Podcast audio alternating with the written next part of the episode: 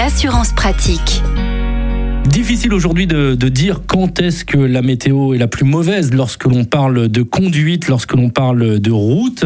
Et pourtant, nous sommes en automne, la visibilité baisse, bientôt l'hiver avec les risques de verglas et de neige. Et c'est ce qui nous amène aujourd'hui à parler avec vous, Olivier Moustakakis. Vous êtes le cofondateur du site assurland.com. Le risque d'accident, bien sûr, est majoré en fonction de la météo. Alors bonjour Arnaud, clairement, hein, il y a énormément de sinistres climatiques. On le voit depuis quelques années, malheureusement, avec des fréquences accrues, que ce soit des inondations des orages de grêle, des tempêtes, etc. Donc ça, ça vient impacter aussi malheureusement les véhicules. Hein. Euh, donc si vous êtes assuré au tiers, ce qu'il faut savoir, c'est que vous n'aurez pas droit à une indemnisation hein, en cas de catastrophe naturelle. Si en revanche vous avez souscrit alors une garantie tout risque là-dessus, c'est automatique, vous serez couvert. Et si vous avez souscrit une responsabilité civile avec une garantie complémentaire qu'on appelle alors soit événement climatique, tempête ou force de la nature, donc là, vous avez une possibilité de vous faire indemniser. Ceci dit, il y a un élément important, je pense à, à préciser à nos auditeurs, c'est un risque de manque de vigilance. C'est-à-dire que la compagnie d'assurance peut estimer que c'est un manque de vigilance de votre part qui est la cause justement de l'accident. Donc il peut soit baisser, soit refuser indemnisation. Vigilance orange ou rouge Alors le cas le plus spécifique, en effet, ce sont les alertes météo. Hein. Quand il y a des alertes météo qui sont diffusées sur votre territoire et sur votre zone de circulation où on vous conseille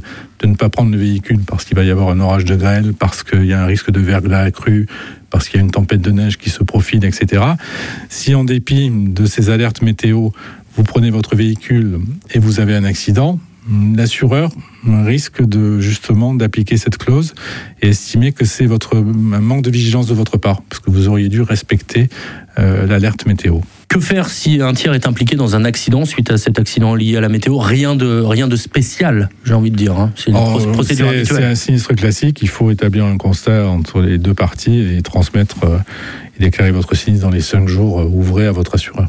Pour résumer, donc, euh, pour être mieux couvert face aux intempéries au tiers, pas de couverture. En revanche, pour le reste, on peut euh, voilà, quelques garanties. Quelques hein. garanties complémentaires, dommages, événements climatiques ou autres qui vous permettront d'être indemnisé. Olivier Moustakakis, merci beaucoup pour vos précieux conseils. Vous êtes le cofondateur du site assurland.com et on vous retrouve la semaine prochaine. À la semaine prochaine, Arnaud.